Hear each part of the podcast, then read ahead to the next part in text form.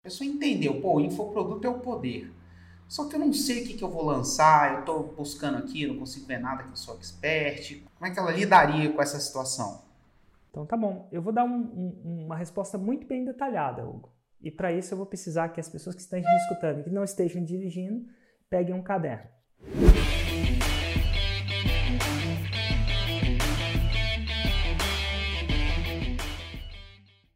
Opa, aqui é o Hugo Rocha e eu tô aqui com o Érico Rocha. Nesse episódio de hoje aqui, a gente vai discutir sobre infoproduto, a maneira mais rápida de fazer um 6 em 7. Então, para começar, Érico, vamos, vamos definir, deixar isso bem claro. O que, que é infoproduto? Hum, infoproduto. Eu lembro que a primeira vez que eu escutei essa palavra foi em inglês e eu traduzi ela. Não sei se ela já tinha sido traduzida mas lá, lá fora a gente chamava de infoproduct. Um produto que é de informação. Um outro jeito de você descrever isso que é um produto que é a transferência de conhecimento. A maioria das vezes, né, durante a nossa história como ser humano, o conhecimento não foi transmitido através de um produto, ele foi transmitido através de um serviço. O professor transmitir o conhecimento para o aluno, o aluno e o aluno simplesmente aprendia ou não. Era, era feito de um para um ou de um para muitos em universidades. Com o advento da gravação, aí a gente veio o, o primeiro infoproduto que eu lembro que acho que existiu. Qual que você acha que foi o primeiro infoproduto, Hugo? Cara, a primeira vez que eu vi infoproduto na vida é quando eu estava fazendo cursinho pré-vestibular que o cursinho, você podia ir lá no cursinho e alugar uma aula. Você alugava ela em fita. É mesmo? E chegava em casa colocava. É. Me lembra de contar uma história do cursinho pré-vestibular, então, depois. Mas assim, eu tava parando para pensar, se você for parar para pensar, que eu me lembro, o primeiro infoproduto que eu vi foi disco.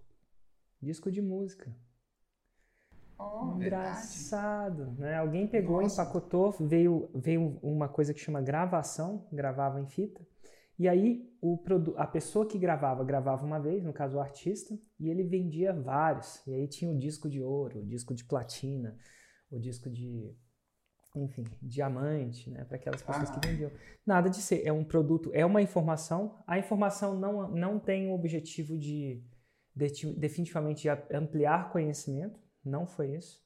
A informação tinha o objetivo de simplesmente entreter, entreter causar emoções, alguma coisa do tipo, mas é um infoproduto. E aí ele era feito primeiro em vinil, depois em CD, com a grande digitalização isso passou a ser feito na nuvem. Passou para MP3, né? Arquivos de MP3. Sim, sim. E hoje em dia não existe nem mais isso, é na nuvem, né? É o Spotify.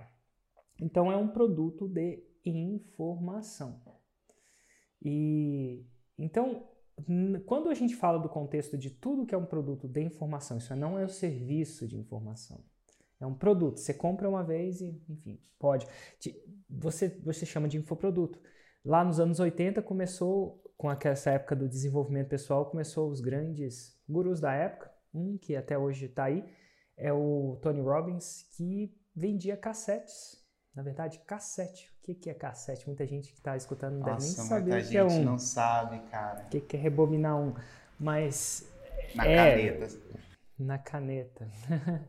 cassete, e eles começaram a vender os cursos deles e é, através dessa gravação. Não, não se vendia mais música, vendia isso.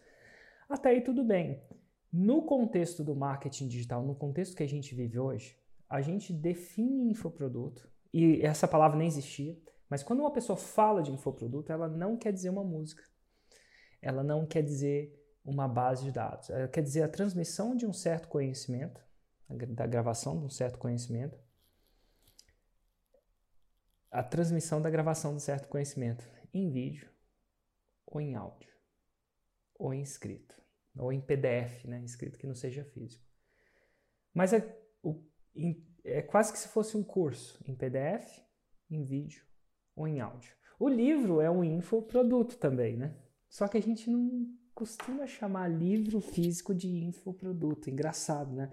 É um produto de informação, Mas no nosso contexto, a gente tende a chamar esse, os, os empreendedores tendemos a chamar esse do infoproduto aqueles que são digitais. Isso é, não são físicos. Então, se um guitarrista gravar aulas de DVD, botar no DVD o que quer que isso seja, é um infoproduto? Pela definição, talvez sim, mas no contexto que a gente costuma utilizar essa palavra, não. Porque ele passa a ser um produto de informação, isso é um produto, não um serviço, e ele, ele é, tende a ser digital. Tende a ser digital. A gente subentende que ele é digital. Nada de errado se alguém não subentender. E irmão, é isso que é, é isso que é infoproduto. E por que que só para só para deixar claro, cara, por que que um professor dando aula, já que ele está transmitindo a informação em teoria para muita gente, para muito é relativo, né? Mas vamos falar que ele ele sei lá, vamos, vamos falar que na época da minha universidade tinha professor lá que dava aula o dia inteiro para anfiteatro cheio, então ele transmitia ali para suas 500 pessoas todo dia. Por que, que aquilo ali não é um infoproduto? É porque. Por que, que aquilo é um infoproduto? Que é um serviço. Se ele para de falar, o produto para. Se ele está presente, se ele está doente naquele dia, as pessoas não recebem aquela informação. Então é um serviço. É que nem um dentista. Se ele está presente, seu dente é obturado. Se não está, ele não é obturado. É um serviço. No caso, é a troca de tempo por dinheiro. Tempo transmitindo conhecimento por dinheiro. Não é à toa que esses caras deviam receber por hora a aula. Alguns não, tem diferentes contratos, mas a maioria das pessoas recebem, é, tende a receber isso por hora aula. Então, essa transmissão desse tempo por dinheiro. É, você falou a palavra, Que não cara, é faz isso. produto, Mas para... né? Presta atenção, na época do Mozart, né? Ou dos grandes músicos, o único jeito deles transmitirem aquela arte era fazendo recitais ao rei, né? Ao rei ou à corte. Aham. Então eles tinham até Verdade, certo né? poder aquisitivo. Eles conseguiam ser pagos pela quantidade de recitais. O valor que eles pro- pro- passavam era antes. Com a indústria fonográfica, foi, eu, eu não sei se naquela época tinham artistas muito ricos, mas a indústria fonográfica criou-se artistas muito ricos, né? Né? Por quê? Porque o impacto daquela informação passou a ser maior. Então a gente tinha rock stars, né? A gente fala os artistas de rock, super ricos, super conhecidos e tal. E recentemente isso aconteceu com professores. Professores super conhecidos que são até agora, antigamente na minha época se você aspirava a ser um, um desportista, um jogador de futebol provavelmente, um, arti- um artista de rock. Hoje em dia muita gente aspira a ser um infoempreendedor ou quiçá um, a palavra professor, que é o que na verdade é tem gente que chama essa palavra de, de professor. Eu já, eu já acho que é mais do que isso. A gente vai discutir isso. Eu acho que o que, que eu sou? Sou um professor? Eu acho que eu sou mais que isso. Eu sim tenho um chapéu de professor. Eu costumo dizer que eu tenho um chapéu de professor, tenho um chapéu de lançador, tenho um chapéu de expert. Outra palavra para professor hoje é expert, né? É basicamente. Expert que quer ensinar é um professor. Mas mais do que isso, eu sou um empreendedor no ramo da informação. No ramo da, info, da transmissão de informação. Acho que isso me define mais do que o professor. O professor é só uma faceta. O empreendedor é mais do que isso. Quem conhece o meu dia a dia do que eu faço, fora da, da influência aqui, fora do Instagram, já vai começar a entender isso mais. Então, acho que agora tem muita gente que eu tenho alguns filhos de mentorados meus no programa Insider, né, que tem um programa de mentoria que chama Insider, que eu não escutei isso só uma vez, escutei isso acho que umas três ou quatro, de filhos falando, nossa, quando eu crescer eu quero ser igual a você. E quando eles falam igual a você, eu acho que eles querem dizer um infoempreendedor. Só que eu não uso essa palavra. Eu não uso a palavra infoempreendedor, porque é uma palavra tão difícil das pessoas entenderem. Já infoproduto já é difícil. Então eu procuro comunicar com a minha audiência em uma linguagem que eles entendam. Então eu uso a palavra o quê? Empreendedor. É, todo mundo entende. E Todo mundo não entende. deixa de ser. Não deixa de ser. É, Show. O título desse, desse episódio é Infoproduto, a maneira mais rápida de fazer o 6 e 7. Por que, que você acredita que o infoproduto ele é a maneira mais rápida de fazer o 6 e 7? Ele, ele te, é, te coloca na maneira mais rápida. Mais, mais rápida, eu vou acrescentar uma aqui, mais fácil. E mais fácil não quer dizer fácil. Mais fácil não quer dizer fácil. Só quer dizer mais fácil. Um carro com direção automática é mais fácil de dirigir. Mas se eu der na mão de uma pessoa não treinada, não quer dizer que ele é fácil. Ele pode até ficar fácil, mas de princípio não é fácil. Então não, não confunda mais fácil com fácil. São duas coisas diferentes. Até o próprio, o, o próprio Einstein reza a lenda que ele falou que ele conseguia fazer a física mais simples. Mas física não é simples. É só mais se ele pode explicá-la de uma maneira mais simples. Então, mais fácil. E a razão disso é o seguinte: a gente falou em alguns episódios passados sobre essa técnica que chama fórmula de lançamento, que ajuda você a vender um ano de sete, o equivalente a um ano de vendas em sete dias, quiçá um seis em sete. Então, a técnica funciona. Só que é o seguinte, vender é só um dos passos para você fazer um seis em sete. Porque você precisa de ter, a gente costuma dizer, audiência, de repente até vai criar um, um episódio só sobre isso. Uhum. Tem que saber vender, a gente chama isso de lançamento no nosso mundo, né? vender rápido, né? 100 mil reais em sete dias. Mas tem um terceiro, depois de vender, tem que entregar. E quando você entrega um serviço ou um produto que não seja informação, você tem que lidar com uma complexidade muito grande depois. E essa complexidade que depois é lidada rouba a sua velocidade de crescimento. Então, qual é a complexidade? Se você vende um serviço, você pode sim vender esse mil reais em sete dias, mas depois você tem que entregar, você tem que entregar as horas. E cada hora que você passa entregando, você tira de você poder estar programando o seu próximo lançamento. É, é o que é. Então, se eu tiver que entregar 300 horas depois, só depois de entregar essas 300 horas, ao vivo, né, se não for um produto, for um serviço, eu sim vou poder focar no meu próximo lançamento. E a gente sabe que os 6 em 7 vem com 7 lançamentos, processo cíclico. Eu não sei se a gente vai ter um, vai ter um episódio sobre por que, que são 7, é. mas se você está com, com dois, com três, com quatro, se você tem dificuldade de entregar, você tem isso. A segunda coisa é que, se você está entregando um produto físico, você tem outros grandes desafios a fornecedores, estoque. Ah, Érico, eu não mexo com estoque. Eventualmente você vai ter que mexer, porque senão você não vai ter margem. E aí eu não quero muito entrar nessa história, não, mas estoque, logística, entrega a entrega tem que ser empacotada, tem que ser enviada, tem que lidar com correio, não é tão simples como se parece. Tem sistemas da própria logística, do estoque, entrada, saída, gestão de tudo isso é intenso e complicado. Se você vende produtos perecíveis, pior ainda. Eu lembro que uma vez eu mandei um livro para os meus alunos de presente, e aí eu lembro que às vezes chegava, às vezes não chegava, às vezes chegava, mas chegava molhado porque chovia, às vezes chegava, mas o vizinho roubava, acontecia isso. A gente descobriu que tinha um vizinho que ficava roubando, enfim. É, cada coisa que acontece. Então, assim, não é impossível, mas esse, esse vender é só um pequeno passo.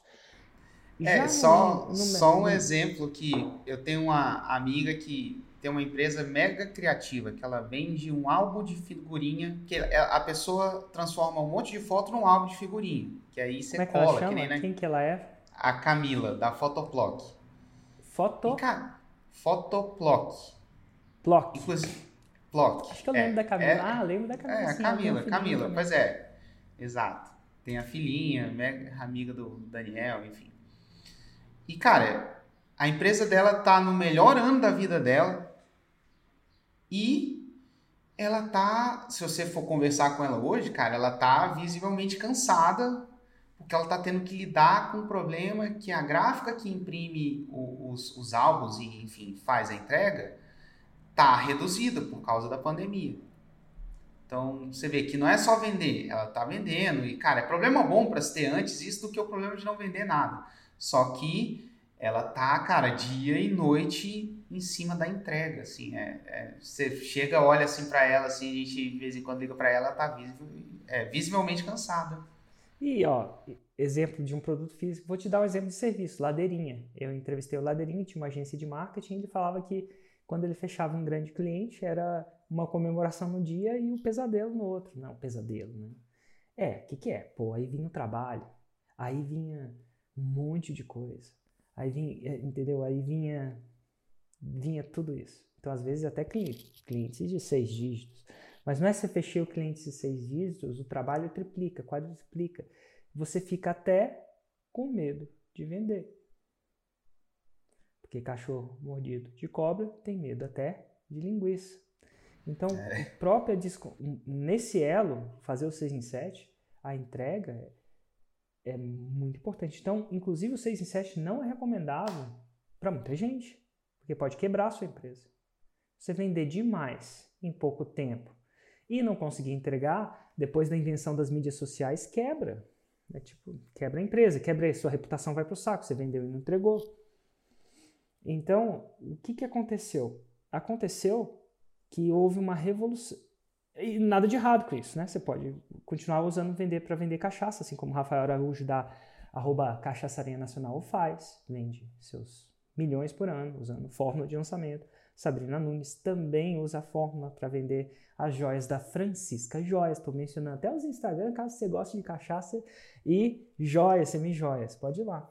Só que, só que existe um jeito né? Eventualmente existe um jeito mais eficiente, íntegro, com maior impacto e mais importante, mais fácil, mais rápido e mais importante, com maior margem de lucro, mais eficiente. E de repente vale a pena a gente contar a história de como é que a gente conseguiu, descobriu como é que esse, esse jeito. Acho que é uma boa Hoje, história, cara. O mais interessante é, é a gente para quem não sabia, o Google, a gente tinha um software, a gente aplicava a fórmula de lançamento até num site que é, vendia uma base de dados. Né? Vender software. vendia software.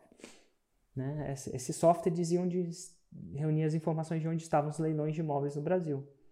A gente vendia uma assinatura. Ao invés da pessoa comprar jornal, ela assinava o software e, e ficava feliz e a gente ficava feliz também. Só que aí um dia, eu acho que foi o Hugo, falou assim, Érico, se eu, eu, eu, falo isso ao vivo, fica muito melhor. Ao vivo no sentido de presencialmente. Mas quando eu estou numa, numa plateia de duas mil pessoas, três mil pessoas, às vezes até oito mil pessoas já, já uhum. chegou. Eu pergunto assim, quem é que investe em leilão? E aí duas pessoas levantam a mão, três pessoas levantam a mão, quatro pessoas. É raro. É raro. Realmente. E aí, só que o Hugo falava, cara, leilão é uma excelente oportunidade de comprar imóveis abaixo do valor de mercado. Só que as pessoas não sabem disso quando eu faço uma pergunta diferente para a plateia, eu falo assim: quem queria aqui aprender a comprar um imóvel por 50% abaixo do seu valor de mercado? Aí eu não, nem todo mundo levanta a mão. É sempre aquele que acha que é muito bom demais para ser verdade. Mas eu diria que centenas, quiçá 30, 40% da sala levanta a mão. Tem, tem aquele que não levanta a mão, nem você fala assim, quem quer um quilo de ouro? Tudo... Ele não levanta a mão. Ele acha que tem alguma coisa. Enfim, e aí a gente começou a entender que a ideia foi o seguinte: vamos fazer um curso de investimento em leilão de imóveis, ensinando as pessoas a comprar imóvel abaixo do valor de mercado. Quando a gente formar pessoas nesse curso, elas vão precisar da nossa ferramenta. Eu criei a necessidade e aí a gente vai vender mais. E foi aí que a gente descobre o Viagra, o nosso Viagra. O que é o Viagra? Viagra é um produto que foi descoberto por acidente, mas que trouxe muito lucro um lucro inimaginável para Pfizer, que é a própria laboratório que descobriu. Nosso Viagra foi um infoproduto. Porque é o seguinte, enquanto tinha duas pessoas ou três pessoas naquela sala que eu podia vender uma ferramenta, porque sabia o que a leilão de imóveis usava, existia muito mais pessoas, centenas, mais mil vezes mais pessoas. Eu vou chutar mil vezes mais pessoas. Não, mil não. Vamos lá, 500 vezes mais pessoas meu feeling, que queriam aprender o que o leilão dava, que era imóvel abaixo do valor de mercado, mas não sabia que leilão era a solução. Isso é, eles queriam o meu produto, só não sabiam o que precisavam. E o curso era o jeito de. E quando eu vendi um curso para eles, um conhecimento, eu aumentei o meu mercado em 500 vezes. Tipo, você tem um mercado potencial, imagina você aumentar ele em potencialmente, vou chamar 500, 100 é o suficiente? Vamos lá, 100 vezes. Sendo conservador. Segunda coisa, então, mais pessoas interessadas, maior mercado. Segunda, segundo, segundo motivo, que foi o nosso Viagra, foi que a gente cobrou caro por o curso. Inclusive, cobrou mais caro que a ferramenta. Se não me engano, na época, 1497, acho. Tá? Naquela época, eu já terminava os preços dos meus produtos em 7 para dar sorte. um número mágico. um número mágico. Mas, enfim, reza a lenda que ajuda. Mas, ó, é, e a gente, isso é, a gente pensou em cobrar caro, não barato, porque quem não faz o curso, se o cara não se comprometesse, ele não ia fazer o curso. Se não faz o curso, não ia precisar da ferramenta. Então a gente resolveu cobrar caro para a pessoa se comprometer mesmo. Olha que interessante. E foi aí que, então a gente não só tinha um mercado 100, pelo menos 100 vezes maior, pelo menos, mas a gente podia cobrar bem mais caro, isso é mais lucro. Segundo, o custo de produção desse infoproduto, desse conhecimento, era infinitamente vezes menor do que a minha ferramenta. Minha ferramenta tinha que ter os software, os caras, encher. O custo era um irmão e uma câmera. Na época não tinha celular com câmera boa, era uma câmera que a gente chamava de flip camera, que era uma primeira câmera que você segurava. Assim, ah, essa câmera vagabunda mesmo. Não era câmera nem de câmera-câmera, era câmera flip camera, que é o que hoje é um celular, né? Que não, era muito pior do que hoje é um celular. É uma câmera com uma qualidade muito pior do que qualquer celular hoje. Total. Mas a gente gravou isso. Então a gravação foi um irmão e a câmera. Ele falou, sentou e falou. A gente estruturou o curso, eu lembro disso até hoje. Estruturamos, fizemos um índice, falamos, ah, isso que ele precisa aprender. Ligou a câmera e gravou. Então, custo de produção baixíssimo, preço alto, lucro alto. Olha que interessante. O custo de distribuição ínfimo. O que é distribuir um infoproduto? É um, um login, uma senha numa área de membros. Hoje em dia é até de graça. O Hotmart Club né? faz até isso de graça. Não precisa nem pagar a ferramenta para isso. Na época a gente programou um e tal. Adaptou uma parada lá muito louca. Deu um monte de defeito. Hoje em dia é de graça. Né? Então não tem custo de distribuição. Não tem cachorro, não tem estoque. Se eu vendesse 3 mil cursos ou um, eu não precisava produzir 3 mil. Meu Deus. Terceiro ponto foi impacto. Eu nunca vi. As pessoas que assistiam o curso e realmente compravam né, e colocavam em, em, em colocavam em, em, prática. Em prática, elas realmente compravam os imóveis bem mais barato e elas ficavam eternamente gratas ao Hugo, que é o expert, né? Elas não sabiam que eu estava por trás também que eu era. Então o Hugo era cara. Então, elas encontravam na rua e queriam tirar foto com o Hugo. Ninguém queria tirar foto com o Hugo quando a gente vendia ferramenta. Mas isso era uma expressão de espécie de gratidão mesmo. Pessoas têm gratidão pela transformação. E, e o mais louco disso tudo, que o efeito colateral de ter feito esse monte de dinheiro, esse monte de escala, num custo, num lucro bem maior, foi que a ferramenta vendeu sem precisar necessariamente vender, porque as pessoas, à medida que a gente fazia um curso, criavam necessidade. E uma vez que você vê isso, não tem como desver. Do mesmo jeito que a Sabrina Nunes, da Francisca Joias, entrou no Fórmula para vender mais semi-joia. Ela fala, ué, mas espera aí, eu tô vendo, eu tô, tô sim fazendo alguns milhões em vendas, mas não em lucro necessariamente. E aí eu vejo pessoas com 100 RH, sem funcionário, sem processo trabalhista nas costas, sem logística, sem gestão, sem nada, fazendo o mesmo ou mais lucro que eu. Ué, tem um jeito melhor de se fazer isso. E é por isso que hoje ela também faz infoproduto. Não só infoproduto, mas também faz infoproduto. Então o infoproduto é uma parada que pode se adaptar a qualquer negócio. É mesmo? É. Produtos ou serviços qualquer negócio, seja cachaça, seja joia, que foi o que é feito, seja leilão de imóveis, ele pode adaptar. E há muitas pessoas, algumas pessoas têm é, muito receio de fazer isso, porque elas não querem nada novo, né? Você não quer aprender a dirigir um carro novo. Ontem eu aprendi, ontem eu, eu, eu vivi isso na experiência, Hugo. Ah, como quando foi? Eu surfo, quando eu surfo, tem, um, tem dois jeitos de surfar. Você de frente para a onda, né? Seu peito para a onda, e você de costas para a onda. De frente para a onda chama frontside. E de costas, adivinha como é que chama? Uh, backside. Muito bem, chama backside. Só que é a aí mesma eu coisa, né? De frente de costas é a mesma coisa. É tudo é em cima da assim. prancha. É, não é bem assim. A gente, costuma- a gente costuma aprender de, uma, de um jeito. É a mesma coisa, tipo assim, ah, escrever com a direita e com a esquerda é a mesma coisa. você começa a escrever só de um lado e você fica só bom de um lado e você não quer começar. Quando eu fui surfar de backside, on- ontem eu fiz isso, fui surfar de backside, eu tomei, eu me senti você. Inclusive, eu acho que quando a gente for surfar, de repente hoje o clima não tá muito bom, mas enfim. Pô, mas Sim, não é possível, que hoje era meu dia, cara. São Pedro. A gente, se- não chover, a gente vai. Vai estar meio frio, mas enfim. É, eu vou surfar de backside só para você se sentir bem. Oh, Porque obrigado, é, cara. desconfor- é desconfortável. É desconfortável. É tipo. Não, funciona. Saía da onda o tempo inteiro. Então, é, o novo é desconfortável. Só que o Sim. novo tem uma recompensa. O novo tem uma recompensa. É, para mim, a recompensa do novo, né, de surfar backside, não é o- a arte de surfar backside, é que quando eu estou no mar, não no lago, né, fazer com a onda, eu não escolho se a onda tá front ou back, né? O mar que dita isso para mim. Então, bom, eu fiquei feliz. Muito, muito tombo, mas eu fiquei feliz. Então, assim, os hoje, sabendo do que eu sei, se você adicionar um, se você não tem negócio nenhum, ser um aspirante empreendedor, eu não, eu, eu, eu acho que Já que já vai começar mesmo, já que vai né? começar, como é que é uma coisa que é mais fácil de fazer um 6 em 7, dá mais impacto e dá mais lucro? Eu acredito. É o que eu faria. E Já que você vai, hoje, já que você vai viajar para São Paulo, não vai de carruagem. Vai de avião. Porque hoje tem avião. Na época do seu tataravô não tinha paciência.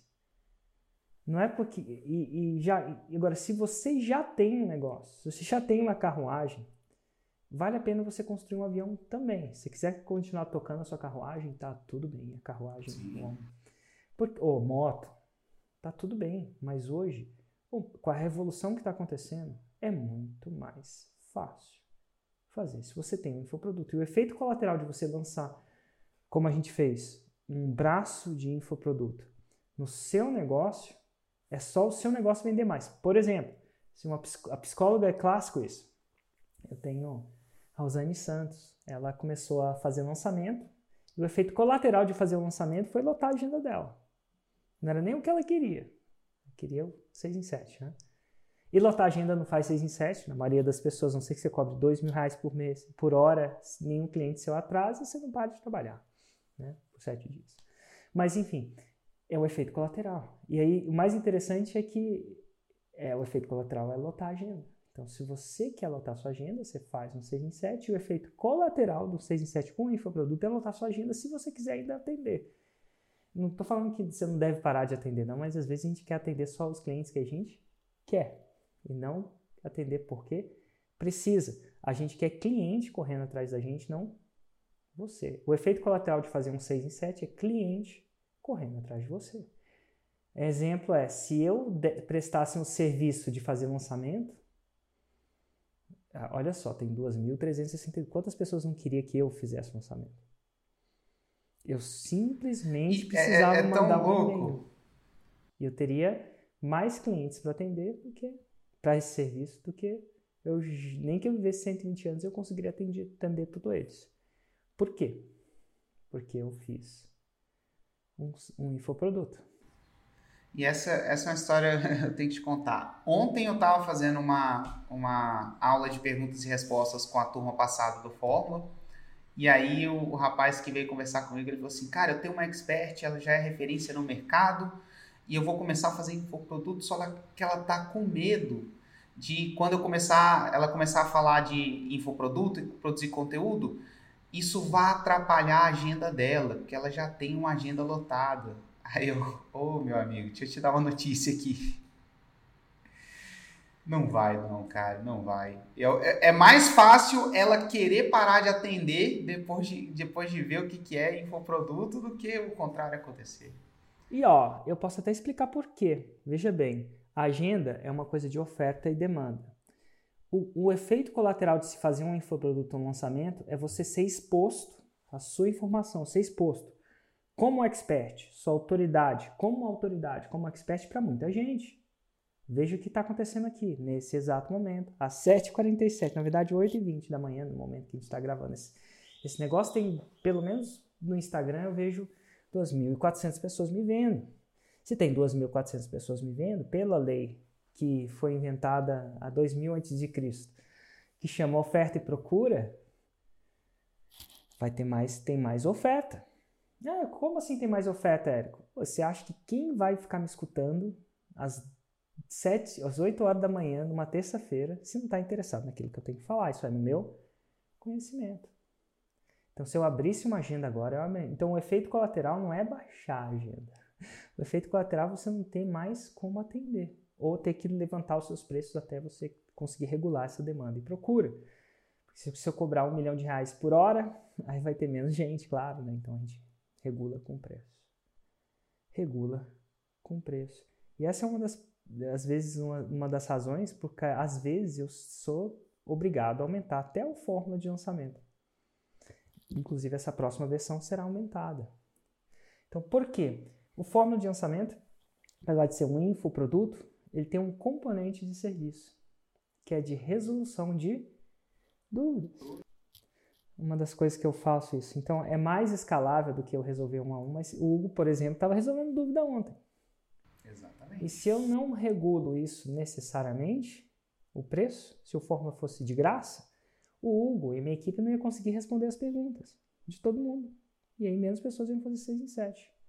Então, uma das razões pela qual ele aumenta, além de inflação, de vez em quando, é o próprio fato de regular a entrada para que a gente continue podendo prover o nível de serviço que a gente vai. Então, se você está pretendendo entrar na próxima turma da fórmula de lançamento, saiba que eu já vou te dar uma má notícia. Quando você tem uma demanda muito forte, oprimida, você tem que, você como empreendedor fica obrigado a regular pelo preço. Isso, isso contrabalanceia, né? Faz uma, um contrabalanço. E cara, para quem tá ouvindo o que a gente tá falando aqui agora, mas ele não, mas não sabe o que lançar. A pessoa entendeu, pô, o infoproduto é o poder. Só que eu não sei o que, que eu vou lançar, eu estou buscando aqui, não consigo ver nada que eu sou expert. Como é que, qual que seria, como é que ela começaria, sabe? Como é que ela, como é que ela lidaria com essa situação? Então tá bom, eu vou dar um, um, uma resposta muito bem detalhada, Hugo. E para isso eu vou precisar que as pessoas que estão me escutando e que não estejam dirigindo peguem um caderno que elas vão Show. ter que fazer algumas escolhas. E você pega um também para ver se eu tô. Você tem um caderno aí, alguma coisa para você escrever? Eu tenho. Então tá bom. Então vai depender de quem você é. Então vamos lá. Existem três tipos de pessoas que podem comprar a forma de lançamento. Opção número um é você, se você é um profissional liberal, tá? vai ter um caminho. Eu quero ser bem específico isso nesse sentido. Opção número dois, se você é um empreendedor convencional, você empreende, você vende cachaça. Qual que é a diferença do profissional liberal e do empreendedor convencional? O profissional liberal ele vive, ele é quase sozinho. Ele é quase um funcionário que ganha no variável. O empreendedor convencional ele já tem produtos, serviços. A maioria das vezes o próprio produto ou serviço que ele vende não é entregue por ele.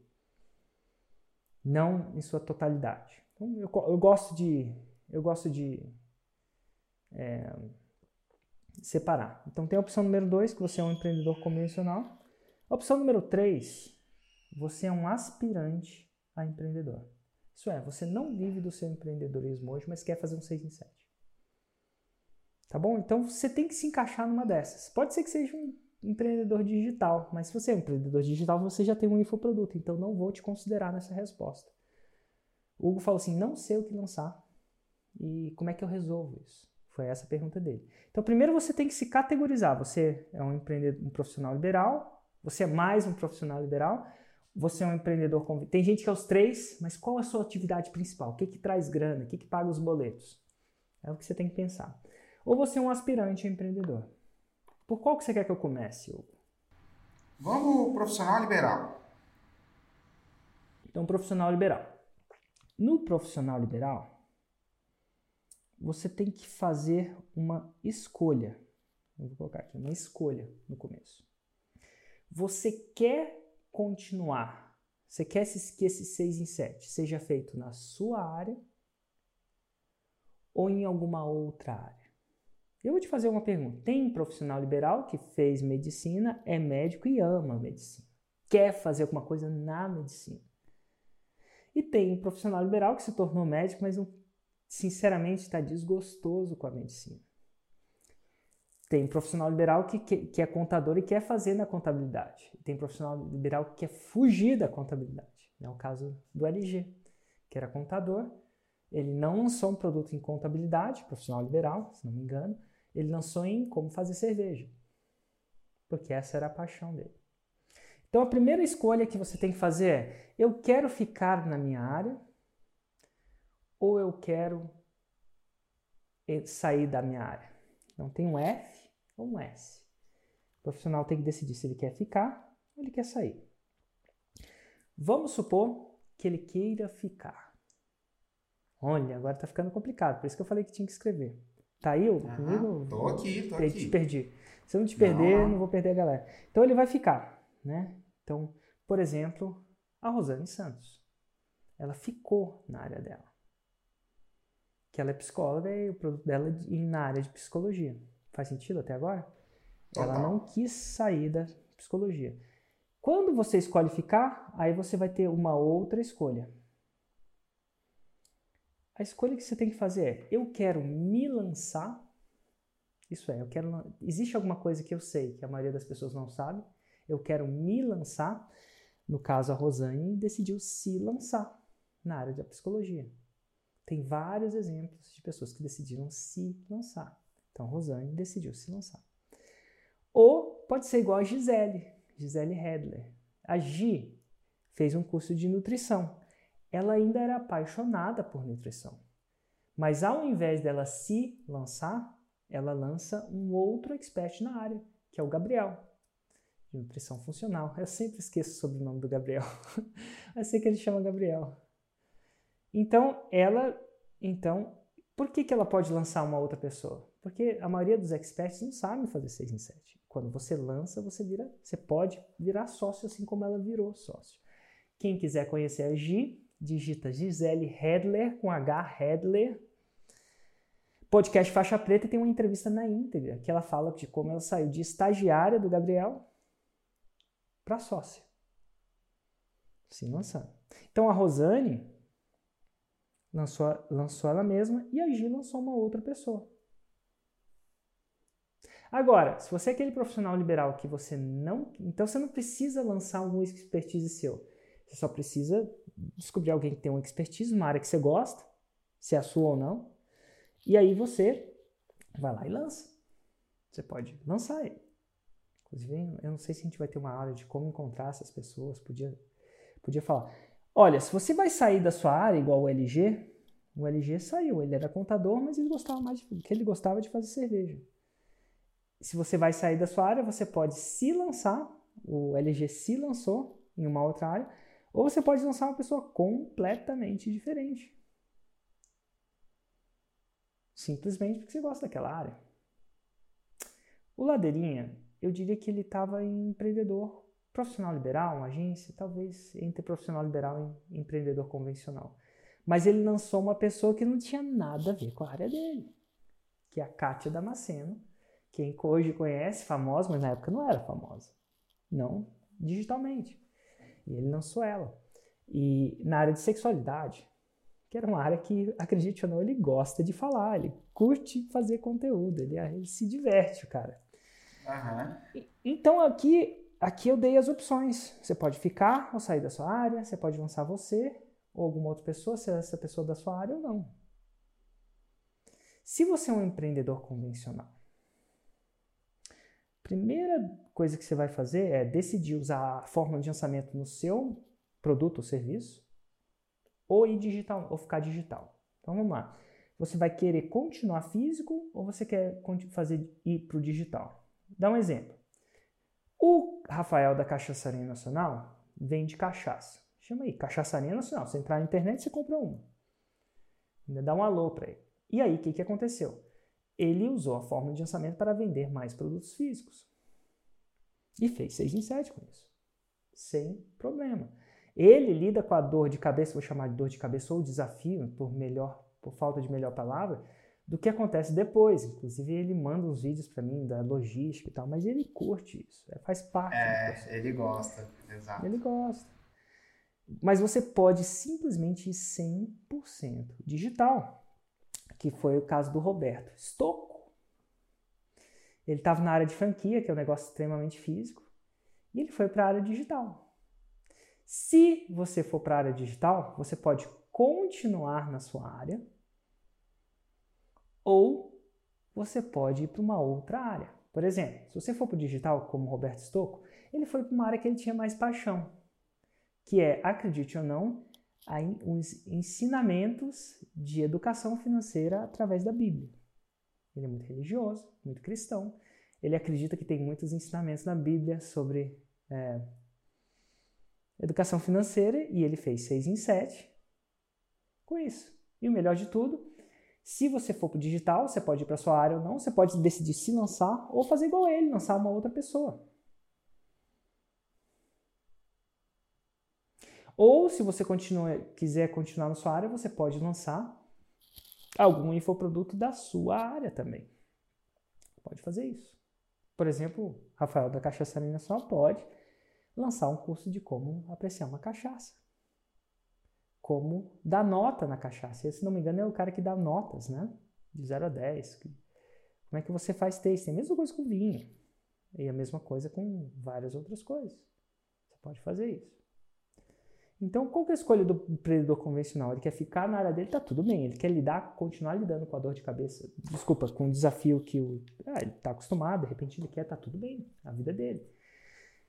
E, ou, ele pode aplicar nisso, ou ele pode ir para o digital criar um, um, um infoproduto que acrescente. Quanto mais uma pessoa é educada sobre um determinado assunto, mais ela tende a comprar o produto mais sofisticado, mais caro. Quanto mais você sabe de café, menos você atura o café comercial, que é vendido comercialmente. Quanto mais você sabe de música, de violão, mais você aprecia um melhor instrumento. Quanto menos você sabe, menos você sabe diferenciar e menos você aprecia. Agora, já o empreendedor, o, empre, o aspirante empreendedor, eu não acho que ele tem que escolher entre o digital e o físico. Eu não recomendo ninguém para o físico, principalmente agora. Porque todos esses caras que estão no digital estão crescendo, pelo menos os que eu entrevistei e falei. Os caras do físico estão vivendo as consequências da pandemia agora, que é uma restrição de contato físico. Então agora, principalmente agora, não recomendo, mas nunca que você comece um negócio físico. A não ser que você queira ficar potencialmente tão cansado quanto a Camila, que o Hugo mencionou aí. Sei se ela tá ou não cansada, o Hugo pegou ela num dia ruim, mas eu acredito que tá. Fornecedor, é muita coisa para lidar. Então aqui você já vai para o digital. Aqui você simplesmente precisa escolher. Eu quero me lançar, eu tenho alguma coisa óbvia que eu sei que as pessoas querem. E se eu não tenho, você simplesmente escolhe alguém e lança. Érico, quem? Como é que eu escolho? Fácil. Muito fácil. Você entra numa livraria, e eu sei que não dá para entrar numa livraria no momento, mas se você for online, você vai conseguir virtualmente entrar numa livraria. Você vai ter pelo menos mil ideias de mil pessoas que têm alguma coisa que as pessoas querem saber, mas ele não sabe fazer 6 em 7. 0,00001% sabe fazer Sim 7 daqueles autores. Cada um deles é um potencial. Onde mais? Se você segue alguém no Instagram e essa pessoa tem mais de 50 mil seguidores, e essa pessoa segue essa pessoa que tem mais de 50 mil seguidores porque, por causa do seu conhecimento, e não pela sua blogueirice. Conhece o efeito blogueirice? Oh, demais, cara. Total, efeito blogueirista. Tem gente que segue para ver como é que é o blogueiro, a roupa e tal. Não tô falando sobre isso. As pessoas que não é ruim, né? Mas se eu quero vender conhecimento, exatamente. Você quer vender conhecimento, a chance é, você tem que procurar alguém que já está interessado no conhecimento. Então, se alguém divulga conhecimento e tem 50 mil seguidores, por exemplo, eu chutei esse número, podia ser, precisa ser mais de 50, podia ser 20, podia ser 10. Acho que é porque 5 tem muita gente com muito amigo. É. Eu acho, acho que tem que ser, eu acho que tem que ser acima de 25, vai. Só para ter. E aí essa pessoa tem um mercado que está querendo absolutamente comprar alguma coisa dessa pessoa, só que ela não sabe fazer 6 em 7. Existem quantas pessoas com mais de 50 mil seguidores no Instagram que, que as, cujas o principal motivo das pessoas seguirem é o conhecimento? Centenas, milhares. E para essas pessoas você só precisa mandar uma mensagem para elas. Eventualmente, se você contactar uma por dia pelos próximos 365 dias, vai ter alguém que vai fazer sentido você trabalhar junto. Porque é um ganha-ganha.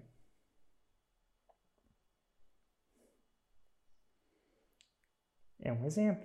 Então, aí você só tem que saber se você quer estar à frente das câmeras ou atrás das câmeras. No caso, o Hugo estava atrás das câmeras por muito tempo. Agora ele está meio que no meio das câmeras. É, exato. Mas quando eu estava no Pro Leilões, na primeira empresa de leilões, eu estava atrás das câmeras. Érico, eu não quero fazer vídeo. Ótimo, você tem que lançar alguém. Érico, adoro falar com as pessoas, dividir minha mensagem. Ótimo, você tem que se lançar. E aqui, se você não enquadra, se você nem é profissional liberal, nem é empreendedor convencional, nem aspira a ser empreendedor, vai procurar outro canal para assistir, porque esse não, não, não sou eu que vou te ajudar.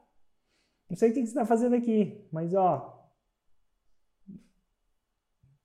Não sou eu. Né?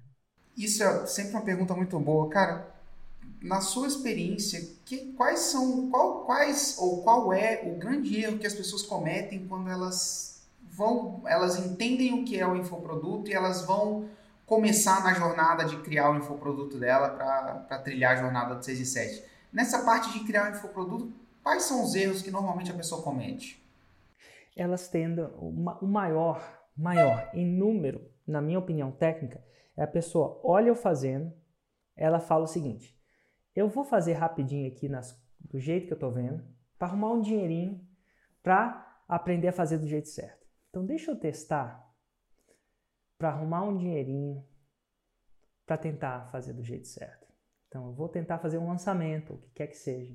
E aí, com o dinheirinho desse lançamento, eu vou tentar vou comprar a fórmula de lançamento para fazer do jeito certo. Isso acontece muito.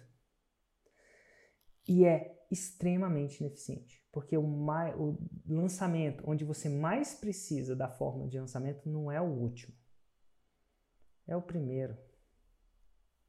Porque no primeiro lançamento é você estar em condições. No último, hoje, Tá? Eu, eu hoje, eu podia fazer um lançamento da minha cabeça, seguir zipo, zipo, nada da fórmula de lançamento e eu ia fazer um 6 e 7.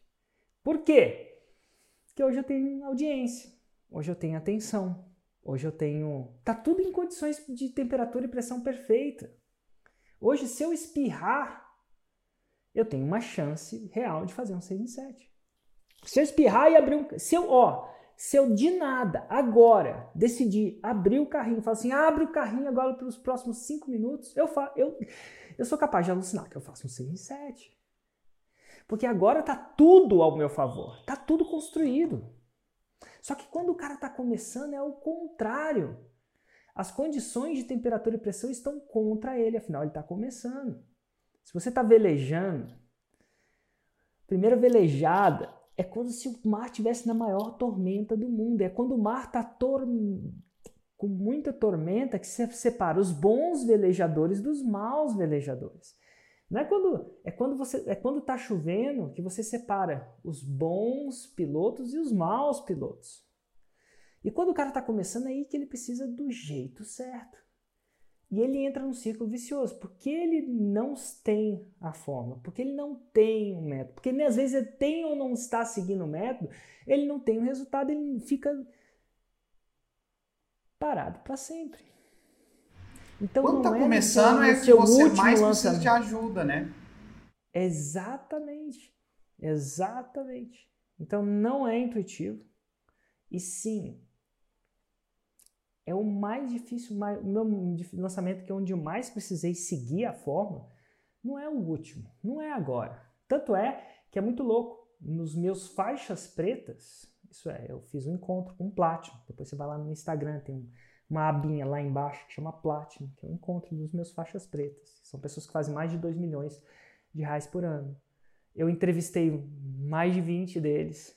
Tá, tem, chama, tem um podcast faixa preta. Então, tem pessoas que, alunos meus, que fazem mais de 2 milhões de anos com, isso. Inclusive, alguns fazem mais de 100 milhões por ano é. com isso. Se não me engano, deixa eu ver. Um, acho que são dois.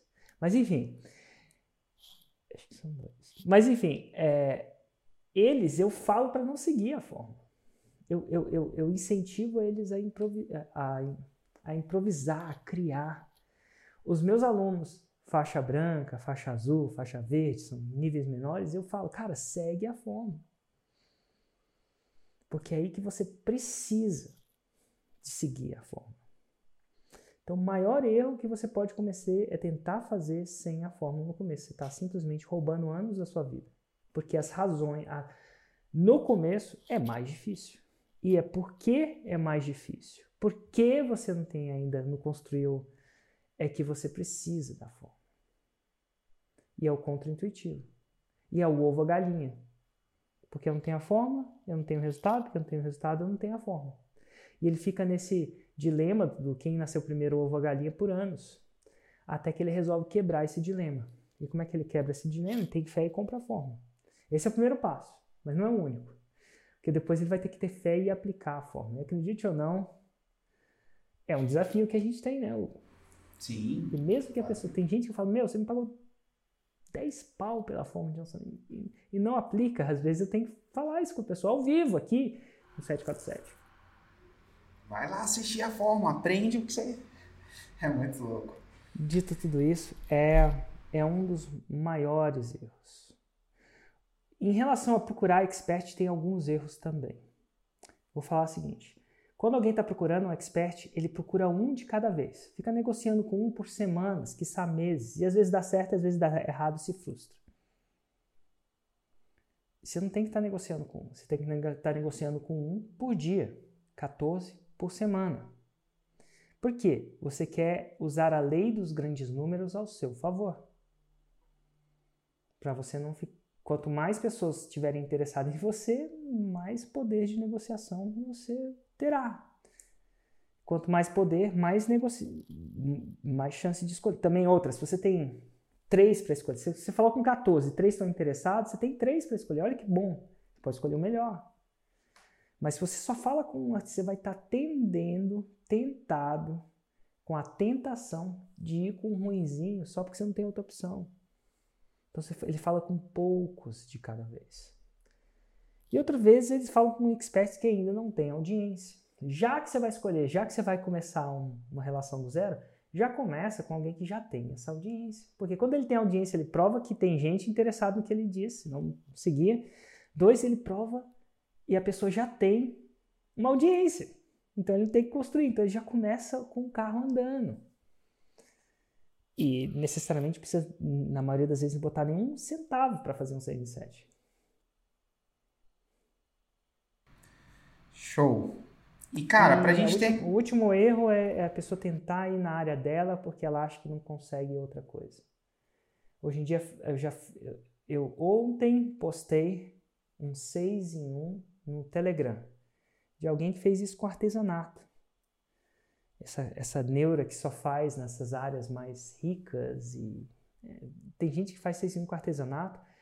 É, final de semana passada eu conheci alguém que fez 400 mil reais com ensinando a fazer pão em casa. E eu não sei se 400 mil reais é muito para você ou pouco para você, mas foi incrível. Então, assim, você sim pode ir para a área que você gosta. E quando você vai na área que você gosta, você tem mais vontade de continuar. Show! É, então, para a gente terminar, cara, que, que dica prática você daria para um primeiro passo, alguma coisa do tipo, para quem quer criar o próprio infoproduto? Criar o próprio. Tá. Ou... A dica prática é o seguinte: a partir de hoje, faça uma lista de pessoas que você segue naturalmente pelo conhecimento. Você segue pelo conhecimento. E essa pessoa tem mais de 50 mil Instagram. Só tem mais de 50 mil. E aí você faz essa lista. Se tiver alguém, vai. Como é que você faz isso? Você entra no seu Instagram. Aí vai perfil por perfil. Eu sigo essa pessoa pelo conhecimento ou porque pela blogueirice dele? Pela blogueirice dele. Ah, essa aqui eu sigo pela blogueirice, mas essa aqui eu sigo pela. Ah, legal.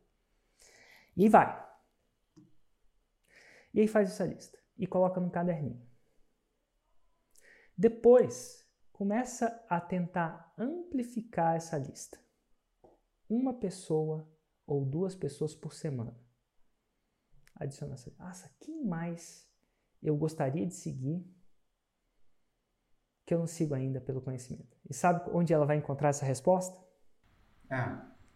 Ela vai olhar para os livros da casa dela. Estou olhando para os livros da minha casa. Vai olhar para os livros da casa dela e vai ver, nossa, queria seguir essa pessoa, não sigo. Às vezes você compra o livro do cara e não segue o cara. Tem um, um livro grande que eu que eu recentemente li que adorei, chama Hábitos Atômicos, e o cara chama James Clear. Você já leu esse livro? Ou já começou? Já, já, já. Total. Você segue o James? Sigo. Ah, acontece de seguir. Eu não seguia. É? Outro, outro livro que eu tinha lido lá era o Princípios, do Ray Dalio. Você segue o Ray? Sigo também. Total. Então, você é, um é Toda vez que eu leio um livro que eu gosto, eu vou. A primeira coisa que eu faço, eu vou no Instagram e ver se a pessoa tem conteúdo. Por exemplo, eu tô lendo um outro livro muito bom que o cara não tem Instagram. Eu falo, caraca. Quem que é? Qual que é o outro livro muito bom que o cara não tem Instagram? É do Asvid? Não. É sobre investimentos. O cara chama Howard Marks. E olha que interessante. Vamos pensar nisso. O Howard Marks, ele não tem Instagram. E ele tem um livro de investimento. E você, bastante para você que você comprou o livro, claro, imagina, né? Sim. Alguém te deu, podia alguém ter te dado. Você comprou o livro? Não, eu comprei. Eu fui lá e comprei. Comprei em inglês, inclusive, foi mais caro, porque não tem português e tudo mais. Então quer dizer que esse cara é um potencial cara para, se um dia você quisesse lançar. Porque já seja naturalmente convencido do conhecimento dele.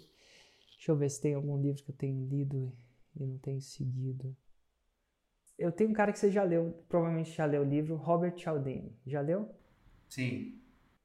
Te, segue? Não. Ele tem Instagram? Não. sei. Mas é um exemplo, né? Então, aqui eu procurei buscar um exemplo, tá, Hugo? Porque eu vi o livro sim, do sim. Robert Cialdini, inclusive, qual o livro aqui, ó. Esse livro é muito bom, vou até recomendar aqui para vocês. Não vai te ajudar a fazer o 6 em 7, mas vai ser muito interessante. 50 maneiras cientificamente provadas de ser persuasivo do Robert. Muito bom.